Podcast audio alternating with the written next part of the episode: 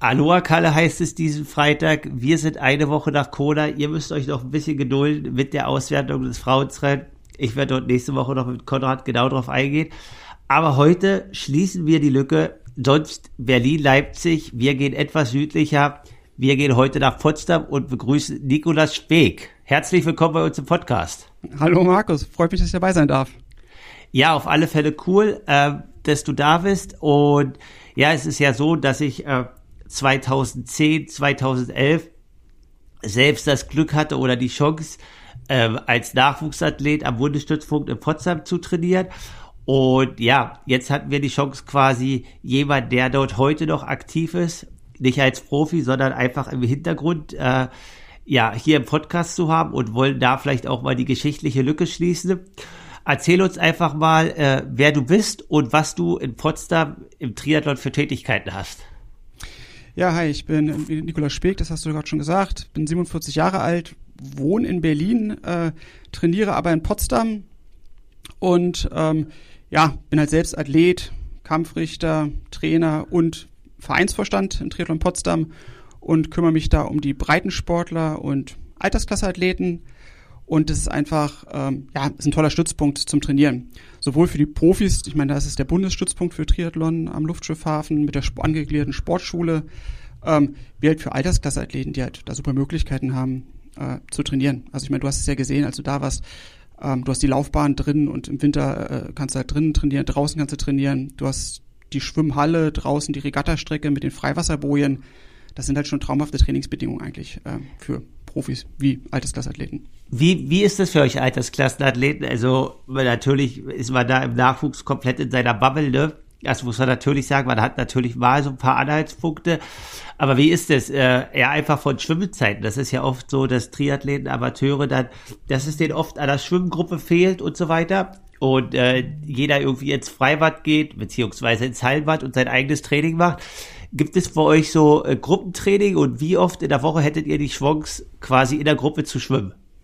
Ja, also bei uns ist es so, dass sozusagen die äh, Profis meistens morgens halt auch vor, vor ihrer Schule teilweise schwimmen und die Altersklassenathleten haben abends immer Schwimmzeit. Das heißt, wir haben eigentlich fünf, sechs Mal die Woche Schwimmzeiten abends für die Altersklassenathleten mit mehreren Bahnen, wo wir immer so ein bisschen schauen, dass wir halt leistungsstarke Leute auf eine Bahn setzen und dann das Training gemeinsam schwimmen und ist halt jedem frei überlassen, ob er halt einmal die Woche kommt oder fünfmal die Woche kommt, je nachdem, wie er Zeit und Lust hat und ähm, ja, klar, manchmal ist es natürlich cool, wenn abends dann auch irgendwelche äh, ja, äh, Elite-Starter dabei sind und ähm, gerade die, die, die Frauen sind ja extrem stark in Triathlon Potsdam. Ähm, da ist schon mal spannend, äh, wenn man natürlich neben denen auf der Bahn schwimmt und feststellt, dass die halt ja nur mit Beine deutlich schneller sind, als wenn man komplette Lage schwimmt. Ja, auf alle Fälle, es kann mal passieren, aber trotzdem ist es ja wichtig, dass es dann irgendwie, was den Triathlon ausmacht, die Athleten halt dann hautnah anfassbar sind und im Endeffekt alle irgendwie die Liebe oder Leidenschaft zu der Sportart Triathlon verbindet. Äh, du bist halt ja auch selber noch aktiv im Vorstandsarbeit und auch als Kampfrichter, was du ja vorher gesagt hast. Aber du hast auch gesagt, dass du da quasi dich primär um den Amateur- oder Breitensport kümmerst. Im Triathlon muss man da ja immer ein bisschen aufpassen. Ne? Äh, Breitensport ist das ja nicht mit dem Trainingsumfang. Du sprichst ja jetzt gerade von Möglichkeiten von fünfmal die Woche schwimmen. Das ist ja absolut Luxus auf alle Fälle für Amateursport und wahrscheinlich auch eine Chance äh, für jeden, der irgendwie in Potsdam ist oder die Möglichkeit hat, dort mitzutrainieren. Ähm, ja, was ist noch deine Arbeit im Hintergrund, die du dort für den Verein machst?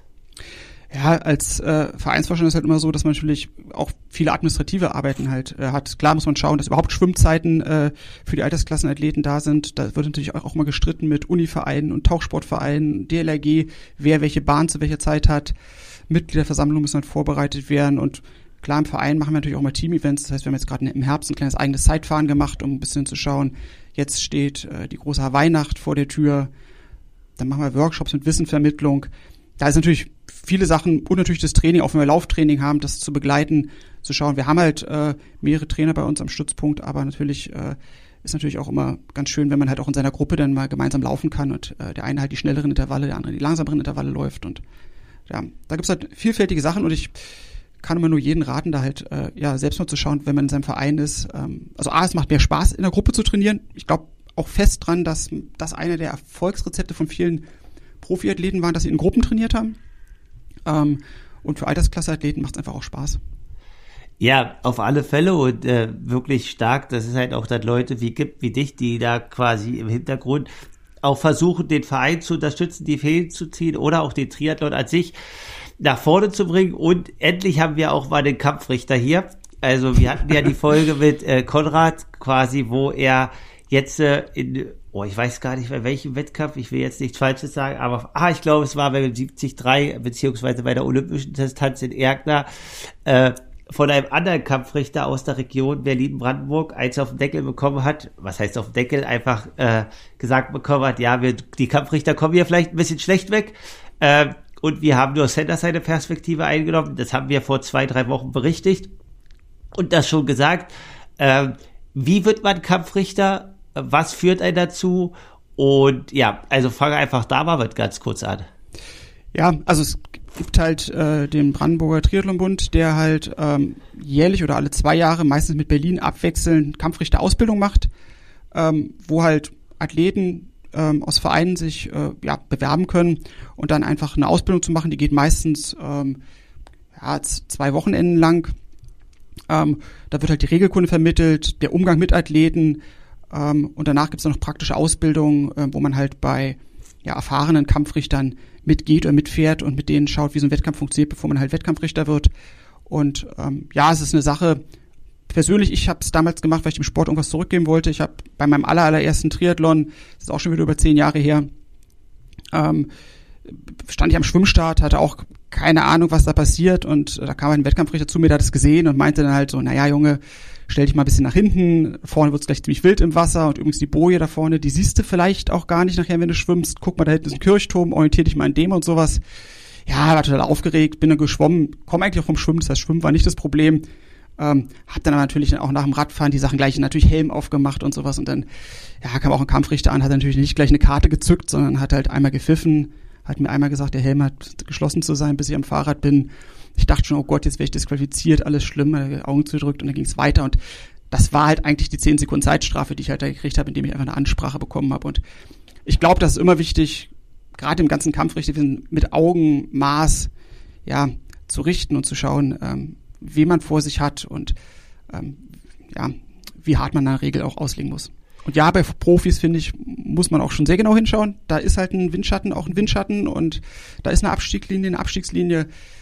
Wenn da jemand ganz am Ende von so einem Wettkampf unterwegs ist, ähm, da kann man ihn auch nochmal auf ein Thema einfach mal hinweisen, weil da geht es ja meistens nicht um Geld, Ehre und Preisklasse, sondern einfach nur um Spaß haben. Ja, okay, und äh, also jetzt nehmen wir, nehmen wir uns aber einfach mal mit, auch so auf so ein Beispiel, also quasi als Kampfrichter, wir haben jetzt irgendwie den regionalen Triathlon, um 10 ist der Start. Äh, die Athleten kennen ja jetzt nur ihre Athletenperspektive, keine Ahnung, weißt, wenn jetzt äh, einchecken Tag vorher oder auch an dem Tag, ich sag mal so, der Athlet kommt um 8 an und dann brauche ich das ja jetzt hier nicht erzählen, äh, was dann derjenige macht, eincheck, äh, sich mit der Schwimmstrecke, Neo und so weiter. Das weiß jeder für sich alleine und aber wie läuft das aus der Kampfrichterperspektive ab? Also, wir haben um 10 Wettkampfstart, wann musst du vor Ort sein und was mhm. passiert dann? Ja, wenn du zum Beispiel so einen Wettkampf wie Erkner, den du vorhin angesprochen hast, nimmst, das ist halt ein riesengroßes Ding und da findet für einen Athleten an einem Tag meistens statt, weil er einen Wettkampf hat. Für Wettkampfrichter geht das dann meistens über zwei oder drei Tage. Weil natürlich den einen Tag vorher finden halt die Olympischen Starts statt, da sind die Wettkampfrichter im Einsatz, am nächsten Tag findet die Mitteldistanz statt, da sind die Wettkampfrichter im Einsatz.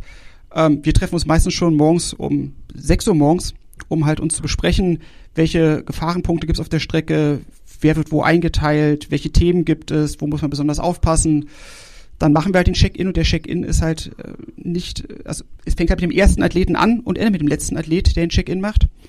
Ähm, und während die Athleten dann zum Schwimmstart gehen, gehen wir oft durch die Wechselzone, schauen uns halt an, gibt es dort Markierungen, die eventuell äh, entfernt werden müssen an den Fahrrädern, ist irgendwas äh, irregulär, muss da noch irgendwas gemacht werden, ähm, gucken beim Schwimmstart, dass der regulär von sich geht, im Wasser haben wir natürlich leider, leider, leider meistens nicht so viele Möglichkeiten, gerade bei einheitlichen Badekappen irgendwas zu erkennen. Ähm, aber dann natürlich, klar, in der Wechselzone wird der Neoprenanzug halt äh, auch wirklich erst in der Wechselzone komplett ausgezogen. Wird jemand behindert? Ähm, gehst auf die Radstrecke? da gibt's Wettkampfrichter, die speziell meistens sich um das Thema Radstrecke kümmern, die auf dem Motorrad drauf sitzen, weil natürlich nicht jeder traut, sich auf dem Motorrad zu sitzen. Ähm, ist dort auch Firmen drin, eine Ansprache zu machen. Ähm, und ja, wir schauen halt auch damit Maß, wenn zum Beispiel eine Radstrecke so eng ist und so viele Athleten vor uns sind, dann wird halt als Wettkampfrichter halt im Zweifelsfall einfach hinterhergefahren, auch nichts gemacht. Ähm, das mag für den einen oder anderen Athleten dann ärgerlich sein, weil halt nicht eine Gruppe auseinandergenommen wird. Aber ähm, klar, also wir wollen halt nicht wie in, in Hamburg oder so in den Gegenverkehr reinfahren und damit andere Athleten gefährden. Das heißt, wir hoffen halt auch immer, dass wir einfach eine gute Strecke haben, wo wir halt auch dann neben die Athleten fahren können und sie ansprechen und sagen, hey, ihr müsst ein bisschen Abstand halten. Und dann beim zweiten und dritten Mal vielleicht auch dann eine Karte ziehen müssen. Ah, okay, ja, definitiv. Äh, und dann habe ich gleich mal zwei Fragen. Also die erste Frage ist, die ist mir jetzt im Gespräch aufgefallen. Du hast gesagt, Diopredazug in der Wechselzone ausziehen. Da habe ich jetzt mal einfach als Athlet eine ja. Frage zum Regelwerk. Äh, es gab ja früher immer den Wettkampf äh, in Düsseldorf, in dem Bundesliga-Wettkampf. Und dort ist es ja so, dass quasi die Wechselzone relativ lang ist. Und ich glaube, das ist jetzt wahrscheinlich schon sieben oder acht Jahre her, dass äh, Ivan Vasiljev, ein russischer Athlet, damals direkt nach dem Schwimmen äh, den Neoprenanzug ausgezogen hat und dann den 800 oder 900 Meter langen Weg zur Wechselzone angetreten hat mit dem Neoprenanzug in der Hand. Und äh, da gab es im Nachhinein mega Diskussion. Ich war aber nicht involviert, hat mich auch damals nicht so interessiert. Aber wie ist da das Regelwerk? Weil das ist mir selber gar nicht bekannt. Darf genau. ich das als Athlet oder darf ich das nicht? Genau, also ich, ich kenne den konkreten Fall nicht, aber ganz klar, das darfst du nicht. Ähm, du darfst halt den Neoprenanzug bis zur Hüfte runterrollen auf dem Weg zu deinem Fahrrad und dann an deinem Fahrrad kannst du ihn komplett ausziehen. Der Hintergrund von der Regel ist, dass du halt, wenn du, wenn dann jetzt die ersten 20 Athleten alle rauskommen und anfangen, ihre Anzüge mitten irgendwo auf der, äh, nach dem Wasser auszuziehen, behinderst du halt alle anderen Athleten. Ähm, also abgesehen davon, glaube ich, ist es doch total unpraktisch, einen Neoprenanzug äh, durch die Gegend zu schleppen bis zu deinem Fahrrad. Das macht, glaube ich, auch keinen Sinn. Aber deswegen, also aus, ähm, du kannst ihn runterrollen bis zur Hüfte. Das hat den Hintergrund, ähm, dass man natürlich nicht will, dass der Athlet überhitzt, wenn der Weg zum Beispiel in Hamburg ja fast, weiß nicht, fast einen Kilometer lang bis zur Wechselzone ist. Ähm, aber dann erst am Wechselplatz komplett ausziehen. Ah, okay, krass, cool, das jetzt mal zu wissen und dass dann der Weg halt nicht zur Wechselzone zählt. Ne? Das ist ja dann auch, wo der Athlet dann eventuell sagt, okay, der Weg ist auch schon Wechselzone. Aber gut, dann weiß ich das. Also ich mache das auch so, wie du das sagst, quasi den Neoprenanzug bis zur Hüfte, weil ja in, in der Hand tragen macht eigentlich keinen Sinn. Aber gut, da jetzt auch nochmal ein Update aus Kampfrichter-Sicht zu haben. Und äh, du hast vorhin gesagt, auf den äh, Motorrad oder auch im Wettkampf da natürlich jeweils mit Fingerspitzengefühl agieren. Aber es wird ja dann trotzdem auch im Profifeld oder auch im Amateurfeld das eine oder andere Mal vielleicht doch eine Strafe verteilen. Äh, wie oft wirst du dann im Nachhinein, sage ich mal, auch als Kampfrichter hart beleidigt? Oder ist es so, dass die Athleten das auch im größten Fall akzeptieren? Also im größten Fall ist es ja wirklich so, dass, also der allergrößte Fall ist, es passiert gar nichts, weil die meisten Athleten sich sehr, sehr vorbildlich verhalten. Klar, der zweite Fall, der in Eintritt, sind Leute, die es unabsichtlich machen. Ähm, das sind Leute, die dann auch sich immer sofort entschuldigen und es ihnen leid tut und da ist das Thema, wo man sagt, da kann man auch ein Auge zudrücken. Das ist zum Beispiel gerade auf der Laufstrecke, äh, wenn dann das ältere Ehepärchen, äh, der eine Partner macht den Sport und der andere fängt dann mit dem Fahrrad ihn zu begleiten. Begleiten ist halt eigentlich in Coaching ist halt verboten, wenn man sich nebenher bewegt. Ja, da spricht man halt den einen Partner an und sagt, hey, wenn du ihn jetzt weiter begleitest, dann müssten wir jetzt deinen anderen Partner disqualifizieren, das wäre doof. Stell dich doch einfach mal hier hin, der kommt gleich wieder vorbei. Das ist so der zweite Fall, das sind die Sachen, die, die meistens sehr entspannt gehandhabt werden können. Und ja, es gibt einige Fälle und da ich auch Athlet bin, kann ich das auch im Teilen verstehen, dass wenn man natürlich eine harte Entscheidung treffen muss, weil jemand an der Stelle, wo zum Beispiel Überholverbot ist, ähm, trotzdem überholt, vielleicht sogar eine rote Karte kriegt, damit aus dem Wettkampf rausgenommen wird, beziehungsweise den Wettkampf beenden kann, aber halt nicht mehr in der Wertung ist, ähm, dass man da schon auch mal hart angeschrien oder angegangen wird, so kann ich verstehen. Der Athlet ist in dem Moment halt auch natürlich extrem äh, unter Strom lustigerweise oder zum Glück passiert es ganz, ganz oft, dass dann nachher der Athlet nach dem Rennen doch wieder zurückkommt zum Wettkampfrichter und sagt, ah, tut mir leid, war echt nicht so gemeint, ich war da einfach ein bisschen drüber und ähm, ja, das ist dann auch irgendwie wieder schön und der Sinn, den wir ja mit dem ganzen Regelwerk haben, ist ja, ähm, den Wettkampf für alle Athleten gut auszuführen, das heißt, den Athleten zu schützen und vor anderen zu schützen. Und äh, es geht ja nicht darum, dass da eigentlich jetzt Kampfrichter sich irgendwie produ produzieren müssen oder ähm, mit besonders äh, Adleraugen irgendwie hinschauen. Ja, definitiv. Äh, aber du hast das alles cool beschrieben und auch, dass die Athleten da natürlich emotionsgeladen und Endorphin gesteuert sind und dass es da vielleicht manchmal ein bisschen hitzig wird äh, in den Diskussionen. Aber es ist ja cool, dass du das dann auch, sage ich mal, als Kampfrichter einfach einordnen kannst und das halt da nicht persönlich nimmst und sagst, okay, ja, das ist jetzt einfach die Wettkampfsituation, ich kenne das selber und äh, da reagiert der eine oder andere mal ein bisschen über. Ähm, es, es, macht ja auch in der Situation, ehrlicherweise, es ändert ja nichts. Also eine äh, Entscheidung eines Kampfrichters ist eine Tatsachenentscheidung, die hat er in dem Fall getroffen. Man kann dann halt seinen Wettkampf weiter fortsetzen und kann nachher am Ende, der, äh, wenn man im Ziel angekommen ist, einen Einspruch einlegen. Und dann wird sich ja nochmal mit dem Wettkampfgericht zusammen hingesetzt und geschaut natürlich, war das jetzt berechtigt, war es nicht berechtigt, aber es ändert ja in dem Moment auch erstmal nichts mehr, wenn man da jetzt äh, rumsteht wie Rumpelstilzchen und äh, rumschreit und rumstrampelt. Außer vielleicht mal Luft sich selbst zu machen, aber die Kraft sollte man, glaube ich, für den restlichen Wettkampf sich aufheben. Definitiv. Und äh, jetzt, weil du auch auf der anderen Seite unterwegs bist, hast du jeweils schon eine Zeitstrafe bekommen? ist, ist eine fiese Frage. Also bis auf eine Stop-and-Go-Strafe, weil ich meinen Helm äh, in der Wechselzone aufgemacht habe, ohne drüber nachzudenken, äh, habe ich noch keine große Karte gekriegt. Ähm, und ja, ich hoffe auch, dass es so bleibt. Ähm, und ich glaube, wenn man halt halbwegs helle in so einem Wettkampf ist und sich auch vielleicht vorher mal die Wettkampfbesprechung angehört hat oder angeschaut hat ähm, und das, die Sachen vorher geschaut hat, ist es ja alles kein Hexenwerk. Ja, nee, definitiv. Und das ist ja auch Aufgabe eines jeden Athleten. Du hast gesagt, dass du quasi regional primär die Wettkämpfe machst. Äh, ist es so, dass es unter Kampfrichtern dann auch ja das Bestreben gibt, irgendwie international äh, dann auch aufzusteigen? Wie kann ich mir das vorstellen, wenn ich zum Beispiel ähm, ja, mal ein ITU-Event äh, pfeifen möchte, in Anführungsstrichen pfeifen, ich mhm. spreche jetzt schon wie im Fußball, äh, muss ich dort besondere Voraussetzungen erfüllen oder ist es auch einfach so, dass ich mich dafür bewerben kann als Kampfrichter? Ähm, nee, es ist so, dass ähm, es beim Kampfrichtern auch verschiedene Levels gibt. Es gibt Level 1, 2 und 3 und äh, man fängt natürlich mit regionalen Wettkämpfen an, dann äh, macht man eine Einsatzleitung bei regionalen Wettkämpfen. Wenn man äh, die Erfahrung als Einsatzleiter in regionalen Wettkämpfen gesammelt hat, kann man Bundeskampfrichter werden. Da werden dann halt äh, ja, Bundesliga-Rennen oder größere bundesweite Rennen ähm, halt gerichtet. Und ähm, dann gibt's halt die internationalen Kampfrichter. Und ja, also bis man da, also natürlich, ich glaube, fast jeder Kampfrichter würde super, super gerne mal äh, bei Olympia in Paris äh, mitmachen, weil es auch für Kampfrichter natürlich eine große Ehre und eine spannende Sache ist, so einen Wettkampf zu machen. Aber ja, also aus ganz Deutschland hat es eine Kampfrichterin jetzt äh, nach Paris geschafft, ähm, die Uli Ziel, die unsere Oberkampfrichterin ist, die äh, wird in Paris als Vertreterin der deutschen Kampfrichter anwesend sein. Ähm, ist immer ein bisschen schade, weil ich glaube, wir haben in Deutschland ein sehr gutes Kampfrichterwesen. Wir haben eine gute Ausbildung, ähm, gerade wenn es natürlich auch so öfters Streitereien, wenn man so, du hast vorhin so internationale Sachen angesprochen, ja, bei manchen Veranstaltern und Veranstaltungen bin ich mir manchmal auch ein bisschen unsicher, ob da halt ähm, genug Qualifikationen vorher bei den Kampfrichtern erfolgt ist. Ähm, aber ich will mir da, wie gesagt, kein, kein äh, nicht anmaßen. Ich kenne das selbst nicht, ich weiß nicht, wie die aktuellen Fälle immer so sind. Und ähm, ja, da, gibt es natürlich immer zwei Meinungen und irgendeinen Grund wird ein Kampfrichter auch immer gehabt haben.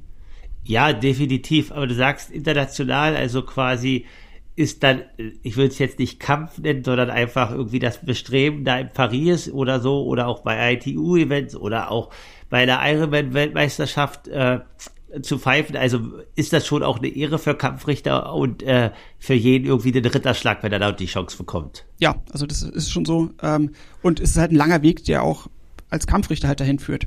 Weil es halt so, Kampfrichter müssen halt ähm, eine gewisse Anzahl an Einsätzen pro Jahr absolvieren, um halt sozusagen in der Arbeit drin zu bleiben und das Regelwerk zu machen. Also jedes Jahr gibt es auch Regelwerkschulungen, Fortbildungen, die absolviert werden müssen, damit man als Kampfrichter weiter im nächsten Jahr Kampfrichter sein kann. Ähm, und natürlich als regionaler Kampfrichter ist das einfach, da hat man seine zwei, drei Wettkämpfe in Berlin oder Brandenburg, das ist alles gut zu handhaben. Als Bundeskampfrichter ist man halt auch bundesweit, muss man Einsätze absolvieren. Das heißt, man ist deutschlandweit unterwegs, was natürlich schon wieder Aufwand ist. Und das ist halt alles ein Ehrenamt. Ähm, und wenn man internationaler Kampfrichter ist, heißt dann, man muss halt international auch zu Kampfrichter einsetzen, fahren oder fliegen, was halt noch deutlich größerer Zeitaufwand ist. Und ja, also das ist natürlich dann auch schon eine Sache, die man sich über Jahre dann erarbeitet hat. Ähm, deswegen äh, gönne ich das auch allen Kolleginnen und Kollegen an der Stelle.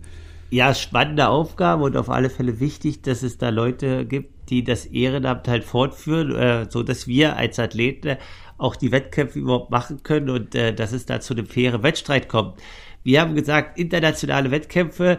Konrad äh, hat euch in der letzten Folge herausgefordert äh, zum 100-Meter-Lauf und auch zum 1000-Meter-Lauf äh, für Altersklassenathleten. Ihr sollt, eu ihr sollt eure Ergebnisse einschicken, äh, wenn ihr dann diesen Winter quasi mal zeigt, was ihr in den Unterdistanzen könnt.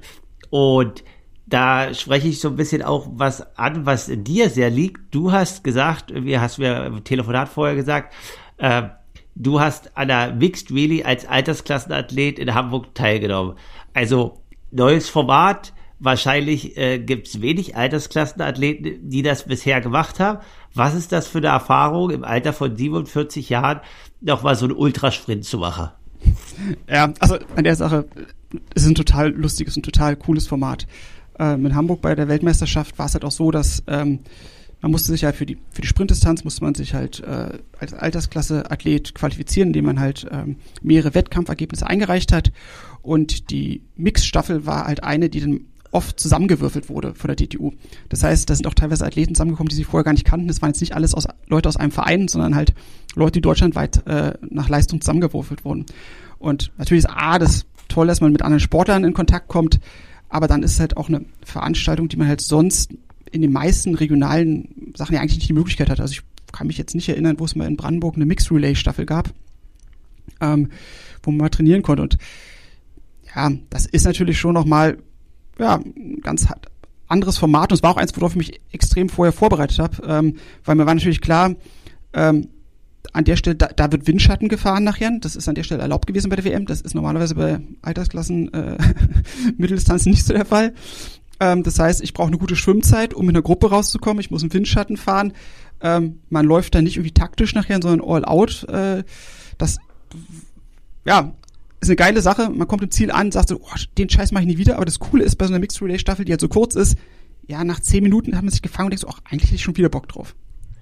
Ja, auf alle Fälle richtig cool und äh, ich finde es eigentlich auch echt gut, dass es jetzt quasi für Altersklassenathleten auch diese Erfahrung gibt, diese kurzen, schnellen Sachen zu machen, weil das ja sonst irgendwie immer der Jugend vorbehalten ist oder auch quasi quasi in der Bundesliga den jüngeren Jahrgängen und dann stark leistungsbezogen. Ähm, in anderen Ländern, sage ich mal Italien oder Frankreich, sind halt viele Rennen mit Windschatten erlaubt das ist in so Deutschland, ja, fehlt das so ein bisschen und so wie du sagst, ist das halt eine, auch eine andere Vorbereitung, ein anderer Reiz und so wie man hört, hat es ja auch mega Spaß gemacht, oder? Ja, auf jeden Fall. Also würde ich, äh, glaube ich, immer wieder machen. Ähm, das äh, kann, also kann ich auch jedem empfehlen, wenn es vielleicht mal regional öfters bei Veranstaltungen solche Veranstaltungen gibt, das auf jeden Fall mal auszuprobieren. Zwei Männer, zwei Frauen, ähm, immer abwechselnd äh, sozusagen gestartet, alle vier nacheinander. Ist ist eine tolle Sache. Und gleichzeitig in Hamburg war es natürlich auch noch so ein Riesenevent und dann haben natürlich auch die äh, Deutschen natürlich die Mixed Relay auch noch die WM dort gewonnen, haben sich damit für Olympia in Paris qualifiziert. Das war natürlich einfach ja auch ein super, super klasse Event, muss man sagen. Ja, definitiv. Also es ist ja auch nicht umsonst so, dass quasi Hamburg auch bei den äh, ITU-Athleten oder den Athleten auf der Kurzstrecke eins der Events ist, äh, ja, was ganz hoch im Ranking steht, einfach von der Kulisse, von den Zuschauern, also ja, Hamburg zeigt ja, dass es Triathlon kann. Äh, 2007 Daniel, Welt, Daniel, Unger, Daniel Ugers Weltmeistertitel. Und ja, seitdem äh, geht's halt in Hamburg stetig voran, die letzten 16 Jahre.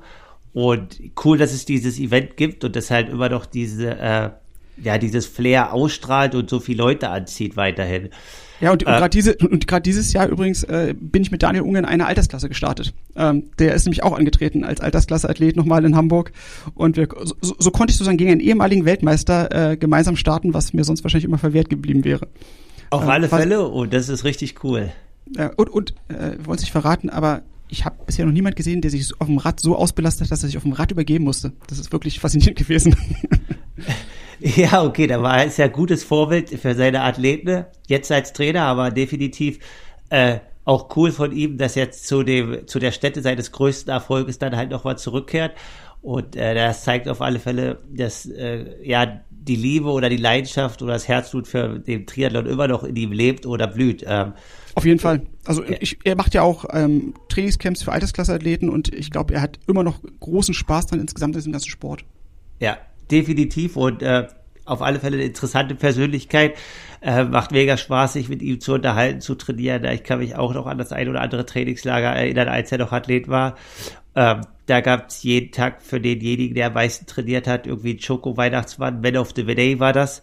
Ähm, er war auf alle Fälle jemand, der viel trainiert hat und ja, gibt hoffentlich jetzt, wie er es auch macht, äh, den jungen Athleten was weiter und wir haben dann hoffentlich in Paris nächstes Jahr eine richtig geile Platzierung.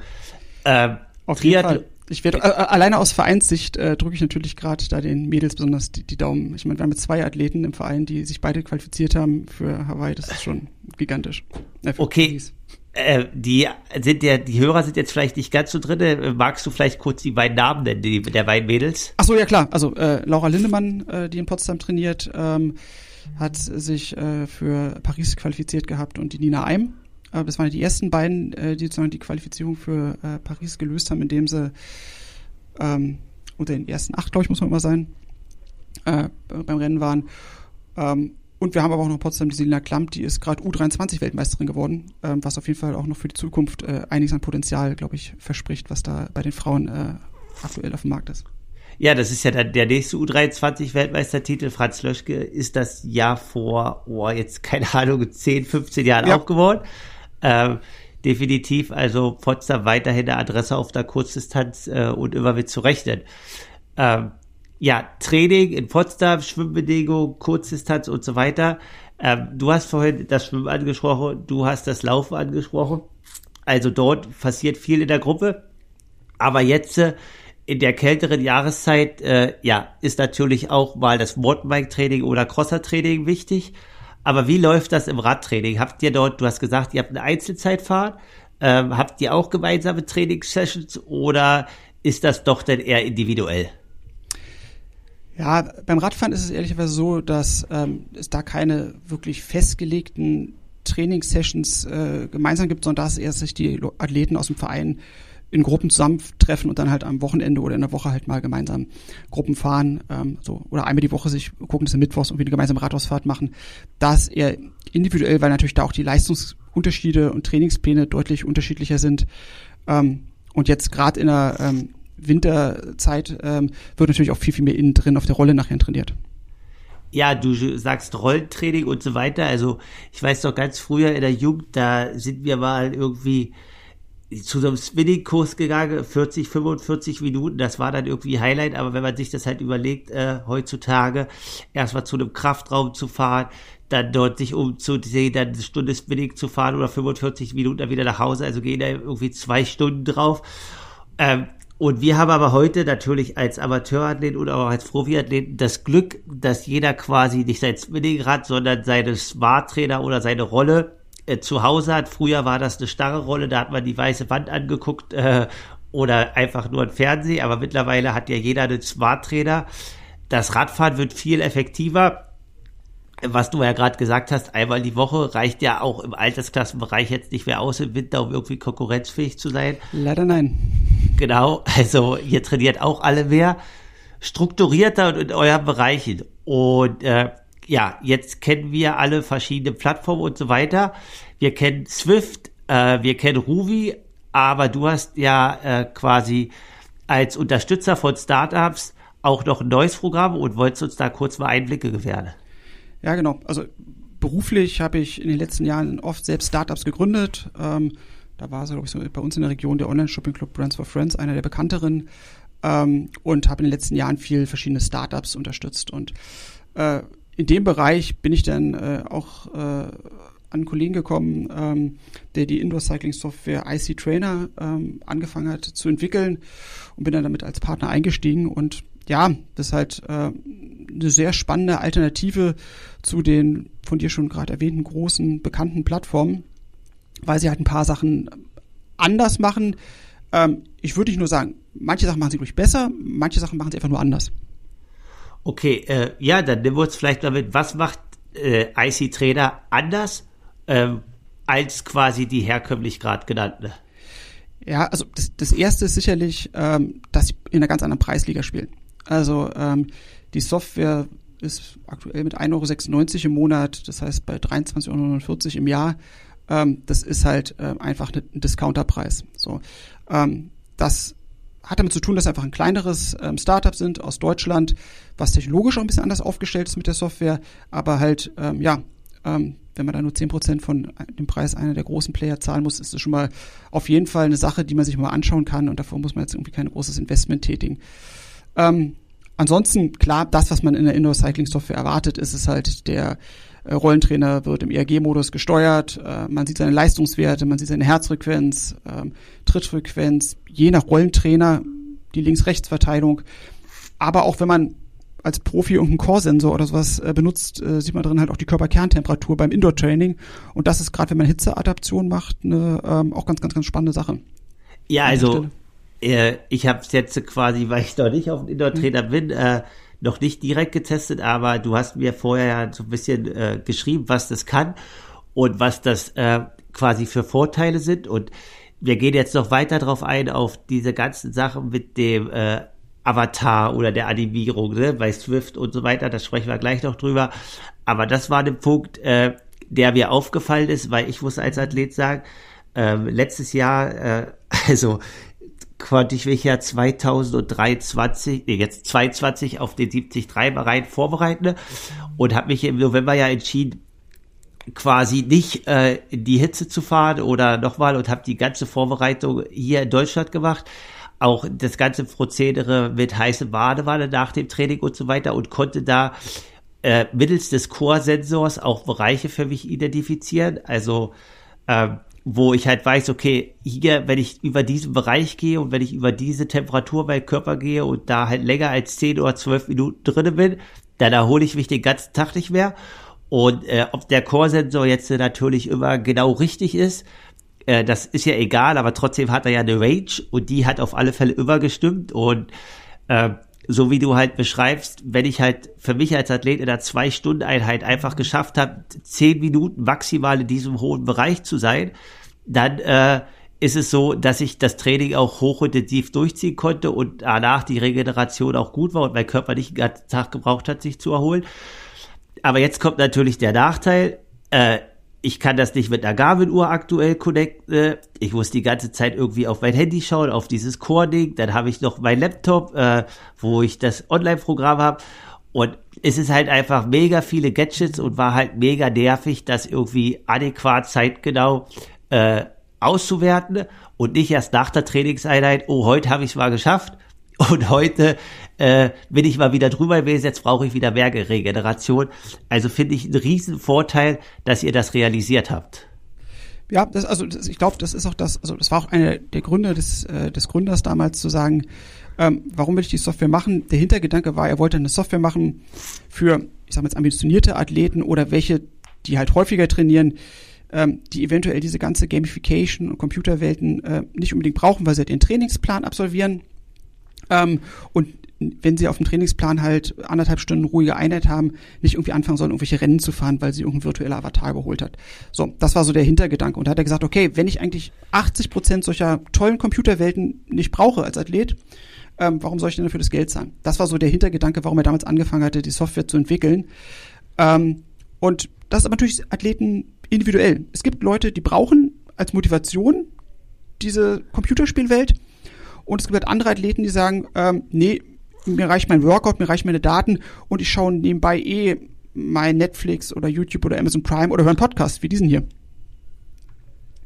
Ja, also definitiv. Also äh, ich für mich sage auch, äh, ich habe das einfach nur laufen, dass ich irgendwie noch einen anderen Einfluss habe, aber ja, was du halt jetzt gerade beschrieben hast, dass wenn du halt wirklich wichtige oder spezifische Einheiten hast, da mehr den Überblick über seine Daten zu haben, äh, wäre halt schön und ist halt auf alle Fälle cool und äh, definitiv äh, ja auch diese Chance dann quasi äh, haargenaue Strecke abzufahren ist halt äh, ja was man jetzt auch des öfteren hört von Athleten die sich dann halt quasi durch die digitale Welt äh, ja dorthin begeben und dort schon die Rennen halt beziehungsweise ja einen Streckencheck halt machen Genau, also das ist halt eine Sache, die du halt in der Software zum Beispiel machen kannst. Du kannst halt deine eigenen GPX-Daten von einer Probestrecke, die du mal gefahren hast, äh, hochladen und an der Stelle dann halt ähm, halt deine Strecke auch schon im Winter trainieren, abfahren, spezielle Anstiege nochmal zu trainieren und sowas. Bei mir ist es jetzt der Fall, ich habe mich, äh, ich werde nächstes Jahr beim Triathlon Alp d'Huez starten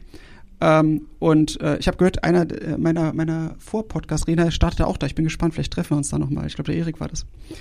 Genau, ähm, Erik hat auch gesagt, das ist ein Highlight ja. bei ihm, ja. Ja, ist bei mir auch ein Highlight.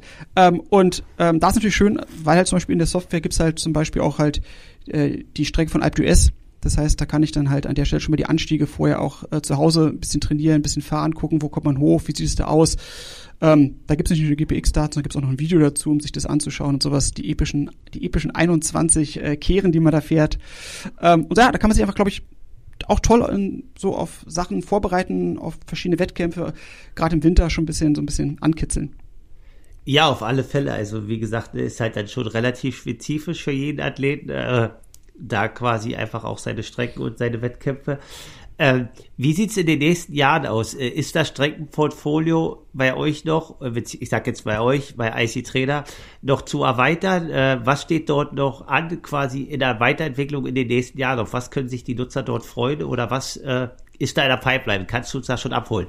Ja klar, also, also aktuell sind da glaube ich über 100 Stunden an verschiedenen äh, Streckenmaterialien schon drin und ähm, das wird kontinuierlich weiter ausgebaut. Also ich glaube, als nächstes kommt das Mont Ventoux dazu und sowas. Also die ganzen französischen Alpen sind gerade dabei, äh, zu virtualisiert zu werden.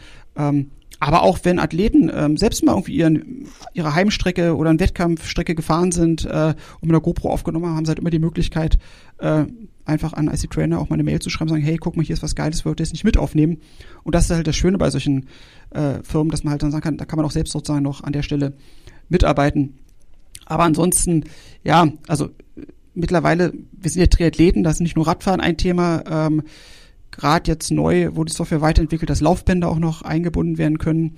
Ähm, und was ich das erste Mal gesehen habe, ist, dass bei einigen neuen Laufbändern sogar die Laufbänder gesteuert werden können. Das heißt, wenn du dein Intervalleinheit vier mal vier Minuten hast, ähm, ist es nicht nur so, dass du halt dann am Laufba Laufband immer selbst Plus und Minus drücken musst und du weißt, es kann manchmal ganz schön anfordernd sein, sondern du kannst halt auch wirklich dann über die Software das Laufband schneller oder langsamer oder die Steigung einstellen lassen. Geht leider nur bei sehr wenigen neuen Laufbändern, aber auch da ändert sich was, dass der Bereich smarte Laufbänder immer größer wird und das ist eine Sache, die jetzt in der nächsten Zeit äh, gerade jetzt noch ausgerollt wurde und das ist schon mal ganz spannend, ähm, was man mit so einer Software alles noch steuern kann. Rudertrainer steuern, äh, Schwimmergometer steuern. Da gibt's halt einiges. Letztens habe ich einen hab ich einen, Sub-Ergometer gesehen. Ich wusste gar nicht, dass es sowas gibt. Da steht dann wie auf so einem Sub und äh, kann irgendwie daran innen drin trainieren. Also wenn ihr Sub-Hörer sind, ist, warum macht man sowas?